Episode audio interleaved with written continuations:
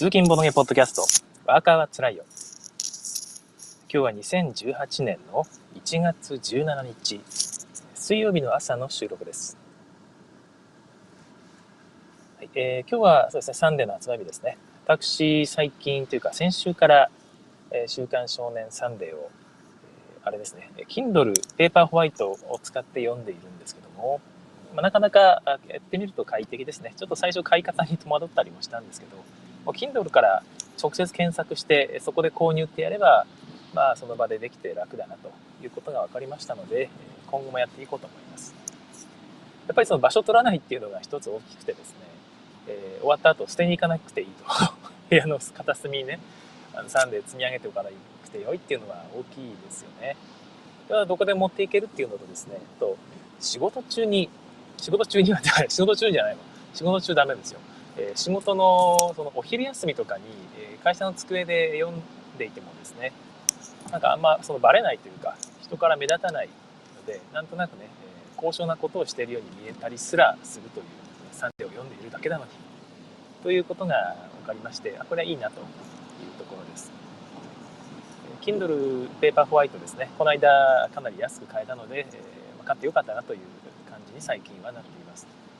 ちょっとちっちゃいコマだとですね、キャラクターの表情の細かいニュアンスですね、口の形とかがちょっと見にくいなって思う時があったりするんですけど、まあまあ仕方ないだ。そういうのは、えー、パソコンの画面のね、Kindle のビュアーを使って拡大してみるとか、いくらでもありますので、えー、そんな風に考えています。電子書籍おすすめですね。まだサンデーがですね、定期購読に対応してないので、早く対応してほしいなと思っていますけども、そうすると Kindle では対応できないのかな。えー、ジャンプとかだとね、アプリで、えー、それができるらしいんですけど、アプリだと結局 Kindle で読めないですもんね。はい、難しいところです。えー、こんなところで、え今日のボードゲームニュースヘッドライン、一つ目はですね、アークライトさんからテラフォーミングマーズの拡張、ヘラスエリジウム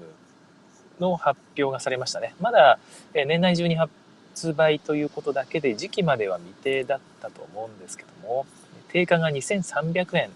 ということで安く買えるところではひょっとしたらね2000円切ったりするかもしれないですね。これはありがたい。私もまだ持ってないんですね、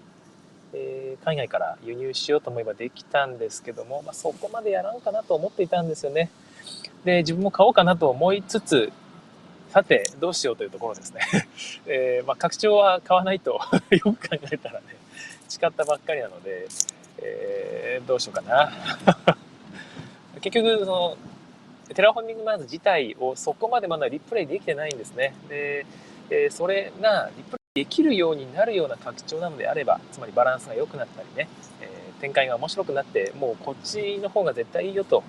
いうことなんであれば買おうかなと思っているので、皆さん、遊んだ方はね、ちょっと教えてください。別に基本だけで十分だよと、基本やり尽くしたら、確証でいいんだよっていうようなことでしたらね、えー、それはそれで教えてください。はい。えー、ということです。もう一個。あの、あの清水さんですね。Not for me、ルールを読んで Not for me の清水さんがですね、ポッドキャストを始めたみたいです。ユーロゲーム 21X、2010X と書いて 21X を多分読むんだと思うんですが、えユーロゲーム 21X というポッドキャストを始めたみたいです。えこのワーカーはつらいよとかですね、えオカンキャストかと同じ、え G キャストを使っての配信みたいなんですけども、このアプリ実はですね、ライブじゃなくても、過去に既存の録音したファイルをアップロードをして公開することもできるんですね。それはそのアプリからはなんかできないっぽいんですけど、ブラウザからそれを使ってアップロードしてで配信ということができるので、え、それを使ってるのかもしれないですね。なんか、えー、2日ほど前かな、2日ほど前に突然、その Google ドライブに音声ファイルがアップされて、え、それがなんかユーロユーロゲームフラッシュって名前がついてたんですね。それを使ってまた配信するのかなと思ってたんですけども、どうやら違うと。あ、どうや違う。やり直したんですよね。てか、ある時なんかダウンロードできなくなってですね、僕結局聞けてないんですよねでそれをなんかリメイクしたという書かれ方をしているので再アップロードしたのかそれとも撮り直したのか分かんないんですが大変期待して聞聞いてみたいと思います。まだ聞いてないので、今日の帰りにでも聞いてみようかと思っています。清水さんのユーロゲーム 21X ですね。これから楽しみです。コメントのご紹介ですね。なおさん、えー、おはようございますということで、いつも聞いていただきましてありがとうございます。今日は天気が良くてですね、あんまその混まないような気はしたんですけど、念のため15分ほど早く家を出ています。あ早く着いてもね、サンデー読んでりゃいいだけなので、この辺は気軽ですね。水曜日はだからありがたいなと思います。はい、えー、今日のトークテーマなんですけども、ボードゲームとイカ様について、え、というテーマでお送りしたいと思います。まあ、結構ね、いろんな場所で語られているので、特になんか目新しいことっていうのはないんですけども、なんか今、語りたいゲームが微妙にないなと思いまして、先週あんまできなかったんですよ。子供とずっと雪遊びしたもんで。で、あんまないので、じゃあ適当にということでストックを見たら、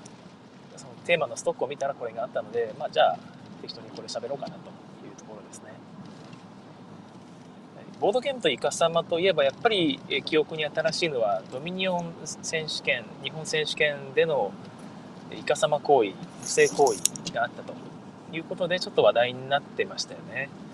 えー、2つやっぱりイカ様で大きく分けて2つあると思って1つは競技で行われたイカ様これはもう非常に問題があって絶対にやめなきゃいけないと。公平性が大変ね、え、担保されるということで。すもう1個は友人同士で行われるイカ様っていうのがあってですねこれは非常に難しい問題。そのやめさせる権限がないんですね。誰にもその 本人が辞めないとダメなんですよ。やめてもらうように説得しなきゃダメというのがですね非常に難しい問題で、まあ、まだある意味だから選手権大会とかのイカ様の方がなんとか対処しやすいというちなみにドミニオン大会でどんなイカ様あったのっていうとこなんですけど、まあ、なんかいくつかあったらしいんですけど一つは積み込みだったらしいですね。積み込みっていうのは山札シャッフルするじゃないですか。その時に、まあ、例えば直前に捨てた金貨が一番上に捨ててあったという場合ですね。それ見えるじゃないですか。捨て札なので。でそれをこうシャッフルする時に一番山札の一番上に持ってくると。いうことは、まあ、シャッフルする上で比較的簡単ですよね。えー、比較的簡単かどうかは 人によると思うんですけど、えー、そういうことができると。ちなみに私、あの、昔、手品を趣味としていたことがありまして、そういう風なシャッフルっていうのはぶっちゃけ簡単です。そんな難しいことじゃないんですね。で、こんなこと言うとね、あなたイカサマしてんじゃないのって言われたりするんですけど、えー、後からまた言うんですけど、私はイカサマをすることに価値を見出してないので、しません。してもしょうがないですね。で、そんな感じで、シャッフルをするときに積み込みをしてしまったということみたいです。で結局、なんでイカサマをするのがダメなのかというところが、まず1点目のか、ね、考えなきゃいけないところだと思うんですけど、ある種自明だとは思うんですよね。えー、イカサマしたら不公平じゃないかと。その人だけが得をしちゃうんじゃないかというところだと思うんですが、なんていうかですね、根本的な理由として、ボードゲームってみんながルールを守らないと成り立たない遊びなんですよね。有名な本のその Rules of Play という上下巻に分かれている本なんですがね、上巻下巻ともにめちゃくちゃ分厚いんですね。こういう Rules of Play という本の中で紹介されているものに、 magic circle という概念があります。魔法円と書いて magic circle と読ませるんですけども、かっこいいですよね。この言葉僕すごい大好きで、えー、まあ、昔はお気に入りなんですけども、みんながルールを守ってプレイしている。そこにはですね、特別な空間が生じるんだと言うんですよ。でそこを守っていくことがアナログゲームの楽しさであり、まあ、ゲアナログに限らず、まあ、ゲーム全体の話だと思うんですけどゲームというものを成り立たせる、えー、特殊なものがそれがマージックサークルなんだよということを書いてありますみんなで協力してそれを守っていかなきゃいけないものなんですねでイカサマ行為というのはそれを壊してしまうルールを守ってないというわけですからそのマジックサークルを壊してしまうということで単純にゲームが作り出す楽しさとかね、えー、真剣さいろんなものが一緒にして壊れてしまうという行為なわけです。ですから基本的に今やっちゃいけないなと思いますね。まもちろん競技プレイの場合は公平性ということで順位をつけてですねそれなりの地位とか場合によっては商品とかが出たりするわけで具体的に実世界にも影響を及ぼしかねないものなんですね。そういう場でやるイカ様っていうのはやっぱりまた別の問題が生じてくるのでそれはそれでもちろんやっちゃいけないということだろうと思います。で追加のコメントのご紹介です。滝沢正和さんおはようございますということであら滝沢正和さんって初めてだったりするのかね。前にもごめんなさい。コメント読んでいたらごめんなさい。ありがとうございます。えー、広瀬さんおはようございます。電車遅延なんと関東の方なんですかね。どこかわからないんですけども電車が遅延すると面倒くさいですよね。自分にはどうすることもできないという。あの待っているだけの空間嫌ですよね。私も、えー、東京で3年ほど働いてたことがあったんですけどもその時は電車通勤で1時間半でしたね毎日毎日。それから考えるとね今1時間ちょっと車走らせたらそれで終わりというのはいいですよね。ちょっと閑話休題なんですけども先日流れてきたですね今車を若者が使いたがらない理由というのが車の移動中にスマホいじれないじゃないかと。だから嫌なんだっていう話があってですね非常にわかる。最近ね車の移動中何もできないのはつまんないんですよね。でえいろいろ話を聞いてると、まあ、音楽聴く以外にも最近は Audible っていう Amazon がやっている音声読み上げの本ですね。音声読み上げに対応している本を聞きまくれるという月額980円ぐらいだったかな。それぐらいの値段で、え端末ごと買うらしいんですけどもそれを使って Audible にいくつか読みたい本をダウンロードすると。それを通勤中に聞いているっていう人もいるみたいです、まあ、川口さんのことなんですけど 非常に気に入っていて、えよくお勧めされますね。そういう人もいたり私みたいにこうやって通勤ボムポッドキャストを撮る人もいるわけですよね、まあ、こんな人は稀だと思うんですけど車の通勤中はプライベートな空間が作れますのでまその点はいいですよね。僕はそこは気に入っていて電車通勤にないメリットだと思います、まあ、これはこれで活かしていきたいですよね、はい、で話を戻しましてそんな感じでイカサマをしちゃいけないっていうのは、まあ、そういうことがあるんですけども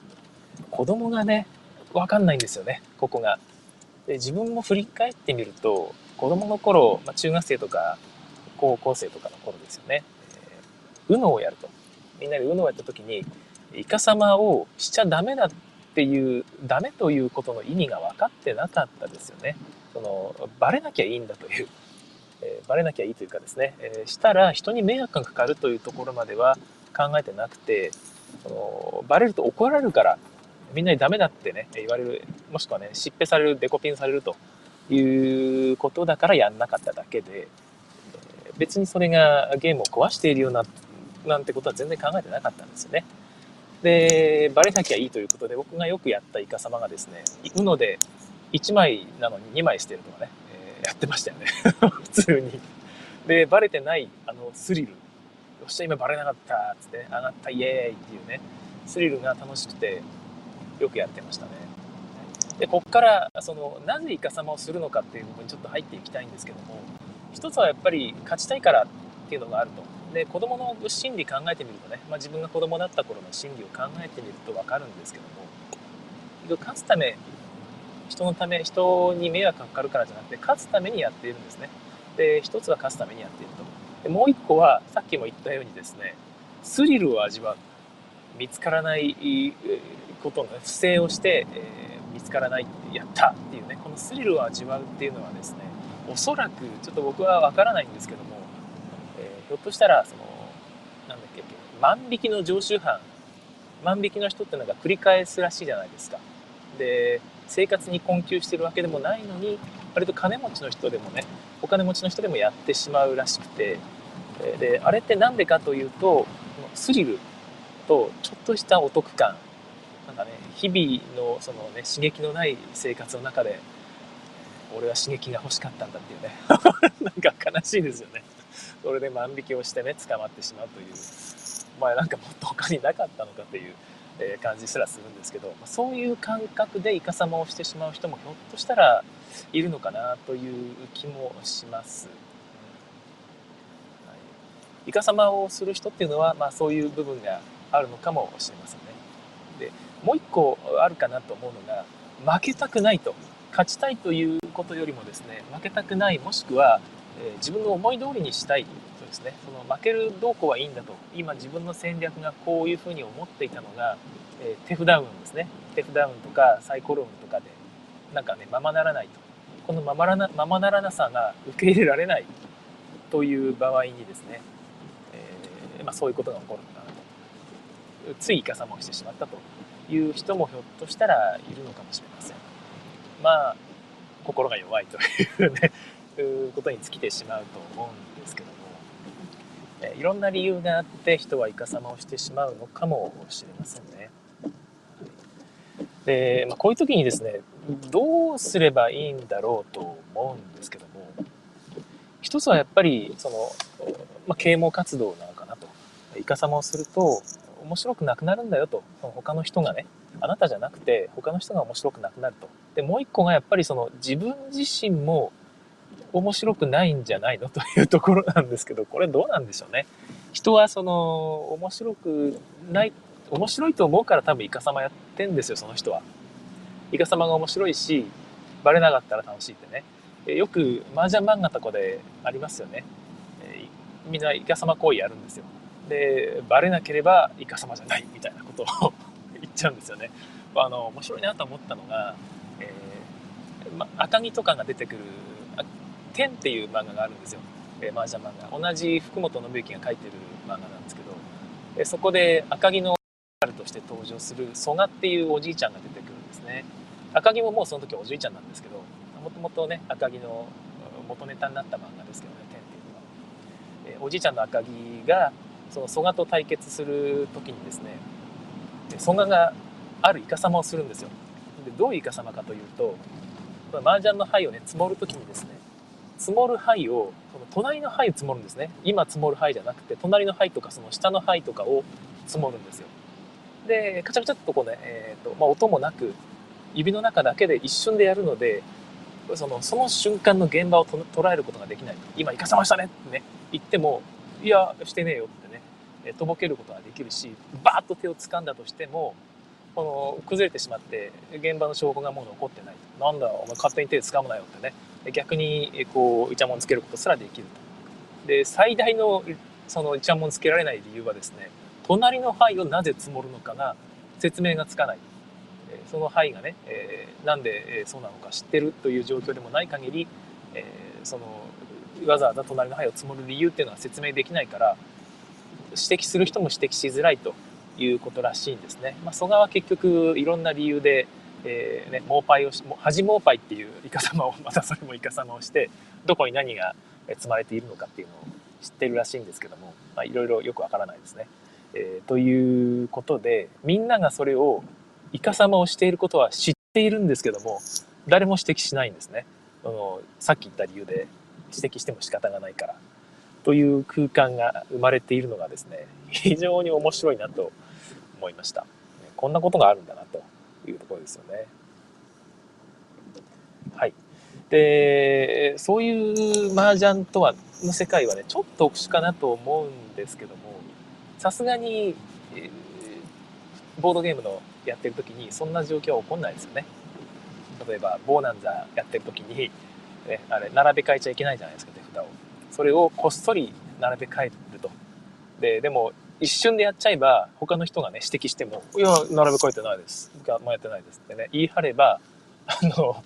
みんなね、その証拠をつかむことができないと。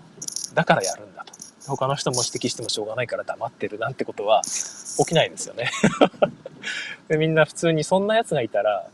普通にもうお前とはやんねえわってなるだけなので、やんないですし、でやってる人間もね面白くない 何のためにゲームやってんのっていう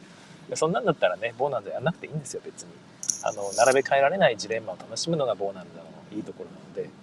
えー、そこで、えー、ね、それをやってしまうっていうのは意味がないということは多分ねボードゲームはみんな分かってるとは思うんですけどね、まあ、どうなんでしょうねどうしても勝ちたいとか子供になると思わずやってしまう見られてないならやってしまうっていう人もいるのかもしれませんよね。はい。で、なおさんからコメント、ね、イカサマしたかったらルールに書けばいいというね、さすがブラントジュニア、ブラントさんの子供ですよね。イカサマゴキブリ。はい。この後、イカサマゴキブリの話もちょっとしようかなと思ったんですけど、あれでブラント夫妻の子供さんだったんですね。なんと、うーん、面白い。えー、いろんなあことが分かりますね。コメントで。ありがとうございます。で、えー、まあ、そんな感じでね、えー、教えていかなきゃいけないんですが、なかなか難しい問題ですよね。競技プレイの場合は締め出せばいい。ですけども、で、また、オープンゲーム界の場合は、そい つとはもう遊ばないとね、えー、避難してみんなが分かってるようなイカ様をね、延々危機として繰り返すような悪ガキみたいな人はですね、みんなからはぶられるという結果になるわけなんですけども、問題はその友達と遊んでる場合ですよね。友達、仲のいい友達とね、遊んでいる中で、まあ、そんなにそのボードゲームに真剣じゃない友達とかがね、入ってくる場合があって、そいつが、中学生の頃の記憶で、ボードゲーム、アナログゲームを遊ぶ記憶が止まってるんですよね、大体そういう人って。でそうすると、その中学生の時のノリでイカサマをしてしまうという場合があったりするみたいです。でそういう人にね、どうすればいいのかというところですけども、非常に難しい問題ですよね。締め出すわけにもいかないですし。で喧嘩するのもね大人げないしでそういう人には多分中学校レベルの対処をすればいいのかなとちょっと思っています。つまりまあお前他の人はダメだよと。でもそのイカサマしたいお前はしていいよと。ただイカサマバレたら全員から、えー、知ってな。大人のパワーで知ってとデコピン1回ずつな。それでそいつは納得してやめると思いますおそらく。あの、えー、ペナルティーがないからやっなんかそういうちょっと子供っぽい考え方の人なんだと思うのでペナルティを与えてやれば納得してあじゃあやらねえよと。これでフェアだと。みんなへみんなイカサマできるのに俺だけしないというのがアンフェアだと考えているのかもしれないですよねひょっとしたらね。そういう人は。だけど見つかったらそのお仕置きがある自分にペナルティがあるって分かれば誰もやんないだろうからじゃあ俺もやんねえわと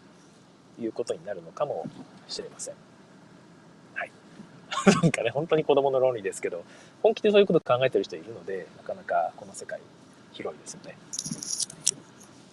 えー、イカ様とはちょっとまたずれるかもしれないんですが、イカ様をしやすいゲームっていうのがあります。えー、私、よくあるのが、その、ついたての後ろで何かやるゲームですね。えー、事前プロッティングとかやるゲームなんですけど、例えば、 Race for the Galaxy のダイス、 Roll for the Galaxy なんか、ついたての裏でサイコロを振ってですね、ついたての裏でそれをプロットするんですよ。出目を操作し放題じゃないですか。そんなのね、えー、こっそり。で、そんなゲームを本当にできるのかっていう人もいてですね、つまり人を信じられないって言うんですね。えー、他のプレイヤーがイカサマをすることを絶対止められないと。毎回こうね、ついたて開けて、開けてですね、お前やってねえなとかやるわけにいかないし、一旦ね、振った後に全員の出目を確認してね、写真撮って、えー、で、公開した後に変わってねえなって確認するとかね、不可能ですから、えー、それをさせないようにするのは不可能。そんなゲームはとてもやってらんないってね。俺だけが真面目に、クソ真面目にルール守ってね、えー、ひどい目に遭ってるのかもしれないとかね、そこまで思ってしまう人もいるみたいで、えー、そういうゲームをプレイしたくないということですよね、結局。いう考え方の人もいるみたいです。確かにね、そうかもしんないんですよね。これはもうゲームデザインの敗北というか、えー、まあ、そういうゲームデザインのルールに歌詞があると言ってしまってもいいんですけど、果たしてね、そこまでやってゲームを壊そうとする人いるのかなっていうところが自分はあってですね、気にしなくていいんじゃないかなと思いつつ気にしちゃうのかなと思います。で、私なんかもですね、ゲームやってる時に、あの、イカサマしてないですよねって言われたことがあるんですよ。なんでかというと、私、ゲームを遊ぶときに結構その、こういうことをするんですよ。山札から、山札からカードをめくると。この時に、まあ、5が出てほしいとしますよね。そしたら僕は、よし !5 出ろバンはい出たってやるんですね。その5が出ることを知ってたわけじゃないんですけど、さも知ってたかのように言うんですよ。めくる前に。よし、5出るぞ !5! はい出たってね、いうことをやって、で、もう一回めくる、その時にもう一回めくる時に、はい、もう一回5出るぞはい出たみたいなね、ことをやった時に、えー、なんかね、予言したみたいな感じで嬉しいじゃないですか。もちろんそれは、はい、5出るぞ、はい、出なかったの場合も全然普通にあって、えー、まあ、結果的に出たって時に盛り上がるからやってるんですけども、その、たまたまその、出ちゃった時、5が連続で的中したみたいな現場を目撃した人はですね、ああ、ああ、この人はイカさんをやっているんだ。積み込みをしているんだとですね 思う可能性がやっぱりね、ちょっとあるんですよね。でそういう人に、イカサマしないですよねって言われた時に、ちょっと心がね、チクッとくる。ああ、そういうふうに思われることもあるんだなってね、まあ、仕方がないことなんですけども、もちろん冗談で言ってるだけだと思うんですけども、えー、ちょっとね、チクッとくるということで、え、自分がちょっと心がけていることがあります。まあ、そういうことをしないというわけじゃなくてですね、えー、イカサマを疑われるようなことをなるべく低減するためにですね、特にシャッフルですね、自分がシャッフルするときに、隣の人にカットしてもらうっていうことをよくやっています。えー、自分がなんかね、山札シャッフル、リシャッフルが入ったら、ガガガガッと切った隣の人に一回カットしてくださいというようにしています。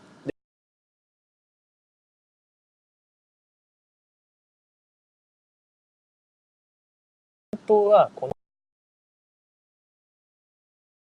なんかこう疑ってしまうような人も多分いるんですよ。何も言わないけどそ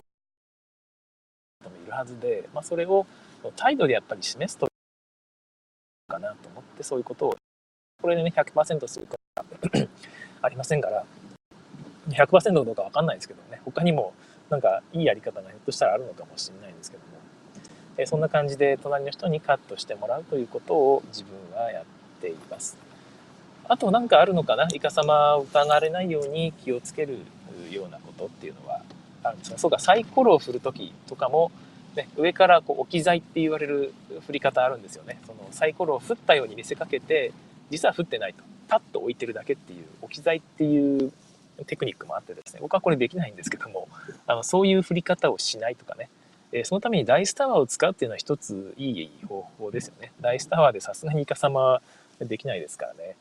はいあとは何かな？えっ、と、そうだ、これ、これイカ様ではないんですけど、よくある、そのカードをめくって、えー、そのカードに対応するものをいち早く叫んだ人の勝ちとかいう、例えばデジャブとかそうですよね。出たやつに対してカルタをするという、そういうようなゲームの場合に、自分、めくる人がですね、自分がまず見えるようなめくり方をする。わかります？めくった時に自分が一番最初に表が見えてそれを表にして場に出すと。これは良くないんですよね。えー、本当にそれやる人いるんですよ。その、めくった時に自分だけゆっくり見て、本当に本当にゆっくり見るんですよ。で、目前を確認した後に場に出すっていう人がいてですね、多分その、わざとやってんじゃなくて、えー、見えたらやっぱりね、その、自分見ちゃうじゃないですか。だから確認したい、確認したいって気持ちがそういう、その体の動きに現れてしまうだけなんだろうと思うんですが、それはさすがに良くないと。ね、イカ様とまではいかないけど、不正行為と思われても仕方がないので、そういう時は、めくり方を統一します。みんなにまず見えるように奥側からめくるんですね。奥側から見えるような感じでめくって出すというふうにしてくださいねというようなことをみんなに徹底するようにしています。まあ、そうしないとね、えー、なかなか人によってはできない、うまくできない人もいるので、えー、パッとめくるってやり方がめくり方まで指定すると、えー、まあ、スピーディーにみんなめくるようになりましてね。逆にそのゆっくりめくるっていうのは自分に損ですから、必ず早くめくるんですよ。パッと。えー、このめくり方すごくいいなと思います。はい、ああ、そうそう。YSK さん、素晴らしい今コメントいただいたんですけども、マストフォローのルールというのは、イカサマ禁止の視点から見ても興味深いと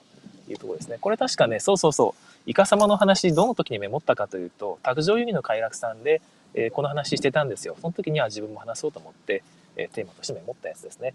えー、YSK さんもその時におっしゃっていたんですけども、えー、トリックテイキングのマストフォローっていうのは手札から1枚出すという時に、その、出さない、この色があったら必ず出さなきゃいけないというルールになってるんですよね。で、その色が切れたかどうかっていうのは、他の人からは分かんないと。その人しか分かんないというルールなんですけど、僕はあの、マストフォローのルールは実はそんなに問題があるとは思ってなくてですね、え記憶がしっかりしていれば、後で不正はバレるんですね。えっ、ー、と、結局まあ基本的に全部出し切りのゲームが多いですから最終的に赤がないと言って青を出した人が後から赤を出す時にバスの瞬間バレるんですよ。お前さっき赤ないって言ってたよねってなるんですよね。それは全員が覚えてるわけなので巻き戻せばねその人が出したトリックとかも確認できますから大体はね。えー、そこで僕は確認できるからあのルール自体は問題ないんじゃないかなと僕は思っています。トリックテイキングのマストフォローのルールですね。そこにイカサマが介在する余地っていうのは、あんまりないのかなと僕は思っています。まあ、ただカウンティングしてないような時はね、やっちゃうってことはあると思うんですけどね。ミスっていうのがありますよね、あとね。あの、イカサマじゃないんだけど、ああ、あれあったわってね。隠れキャラって僕呼んでるんですけどね、あのカードの後ろの方に赤が残ってたみたいなね。そういう時どうしたらいいんでしょうね。もうごめんごめんって言うんでしょうね。え赤待ちしてたわとか、マジか、やり直しだわってなるということだと思うんですけども。はい。で、イカ様に関してですね、えー、自分が思うのは、やっぱりマジックサークルのことがすごくあって、えー、ゲームを楽しみたいと思ってゲームしてるんですよね。で、そのために、イカ様をしてね、勝ったら、何をやってるんだということなんですよ。その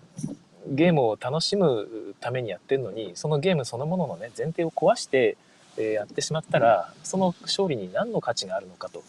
いうことを自分はよく考えまして、えだからうまくいかないという時はそれを受け入れるそういう姿勢がですね局勝った時ですね次に勝った時の喜びにまた変わると思っています。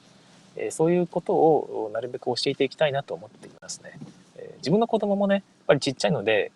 よくイカサではないんですが、例えばサイコロを振ると、で、変な出目が出てしまったとね、自分の望む出目じゃないときね、振り直したいって言うんですね。もう一回ダメ、もう一回ダメって言うんですね。まあ、そこはダメだよと。えー、これはこういうルールでやってるからねと。で、この時に、今うまくいかないことをこのこの中でやるから楽しいんだし、うまくいかない時があるから逆にね、うまくいった時が楽しいんじゃないかと。何回でも振り直していいんならね、そもそもサイコロ振らなくていいよねと。自分の好きなとこに置きゃいいじゃないと。サイコロを振った結果が、に翻弄されるから楽しいんだよということを、まあ、その何回も説明します。その 1回で全部説明するんじゃなくて、その時に応じた短い言葉で軽く説明して、その時は納得しなくてもですね、何回もやっているとだんだん分かってくるみたいでですね、で最近は一応軽く聞くんだけど、なんか、やっぱりダメだよねっていう感じになってますし、昔はね、ゲームに負けるとですね、非常に悔しがって泣いたりもしたんですけど、最近はうまくいかない時は、ああ、ダメだった、もう一回やろうとね、えー、いう風になってきたので、すごくいい成長しているなという気がします。そんな感じで、そういう幼少期を過ごせなかった子供が今大人になっていかさましてるんだと思うんですけども、えそういう人にもう一回ね、教育なり、え啓蒙なりっていうのをしていければいいですよね。このポッドキャストがその一助になれば嬉しいですけど、まあ、そんな人は聞いてないのかなどうなんだろうなよくわかんないんですけども。えそんな感じで、えー、イカ様の話でございました。なんか話してないことあるような気するんですけども、ちょっと今日ね、つれづれとお話しするだけになってしまったので、えー、漏れがあるかもしれません。またね、別の機会にお話しできることがあればなと思います。ということで、えー、今日はここまでにしたいと思います。仕事ねこれから水曜日のお仕事ですけども、お仕事でね、一番大変なのっていうのは朝、布団から出るところなんですよ。布団から出て出社すると、ここまでが一番大変なところで、そこさえクリアしてしまえばね、あとは仕事はもう流れに任せてやるだけなので、朝布団から出たこの時点で今日の仕事はもう9割ぐらい終わってるんです。あと1割を片付けて、そしたらもう終わりですよね。だからあと2日。しかも金曜日の仕事っていうのは、終わってからボードゲームが待ってますから、えないみたいなもんです。ということは、明日あと1日だけしか仕事はもうないんですよ。えそういう気軽な気分で、あとたった1日の仕事を早くね、終わらせるために、今日もなんかね、適当に終わらせましょう。はい。頑張りましょうね。えー、ということで、仕事帰りに聞いてくださっている方は、お仕事で一日お疲れ様でした。えー、ボードゲームのことを考えて、今日もゆっくり布団に入りましょう。えー、それでは次回更新をお楽しみに。さようなら。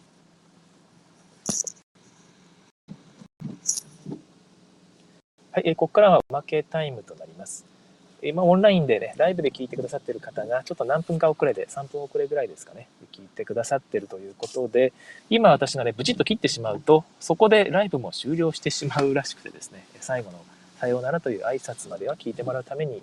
3分間ぐらい延長して、えー、適当なおしゃべりをしています。はい。えー、ポッドキャストをですね、清水さんが始められたということで、えしかもね、Gcast を使ってるということでですね、最近、リンさんも始められましたよね、え Gcast を使って。で別にその継続してやる必要僕ないと思ってるんですよ。私がこれやってるのは単にね、朝通勤中暇なのでやってるだけで 別に継続させるためにやってるわけじゃなくて結果的に継続してるだけなんですね。だからそういう環境でもない限り無理に継続する必要なくてちょっと思いついたことがあったらメモ程度に喋ってみると。その結果がね簡単にポッドキャストになるというこの Gcast というアプリ非常に僕は良いアプリだと思うんですよね。で日本語版が出てないのは悲しいんですけどもボードゲーマーなら大体わかると思うので是非皆さんもねやってほしいと思います清水さんが始められたということでどこまで続くのかまた楽しみにしているんですけどもえ別にアプリがなくても配信できます。ライブじゃない、えー、貼り方で配信ができます。ブラウザで、えー、Gcast のサイトにログインして、え、自分のサイトからアップロードという形で音声ファイルをアップロードすることもできるんですね。それはスケジュールを決めてこの時間に配信ということもできるみたいです。そんな感じで単純にポッドキャストのプラットフォームとしても使うことができるので、皆さんぜひね、えー、興味がある方調べてみてください。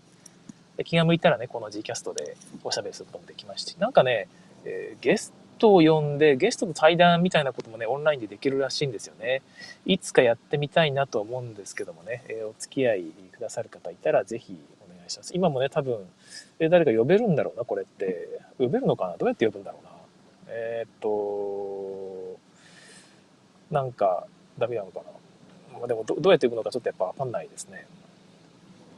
エンドボタンはエンドですしね。オンエアのところを押すとどうなんだろう。うん、特に何も変わんないですよね。シェア。はい。スタートするときに何か選ぶのかな？わかんないですね。えー、ちょっとわかんないです。そんな感じで対談なんかもできるそうなので、いろいろ活用できますよね。えー、皆さんも Gcast ぜひ使ってみてください。今 iPhone アプリしかないらしいので、それがちょっとネックかな。はい。こんな感じで、えー、皆さんも個人で発信するボードゲーム情報、そういう時代がどんどんやってきてますので、気軽に始めてみてください。えー、大体3分ぐらい経ったので、ここで終わりたいと思います。はい滝沢正和さん、コメント、人生だとですね、えー、どの部分のコメントかちょっとごめんなさい。やっぱりね、どうも遅延が発生してしまってわからないんですけどね、えー、イカ様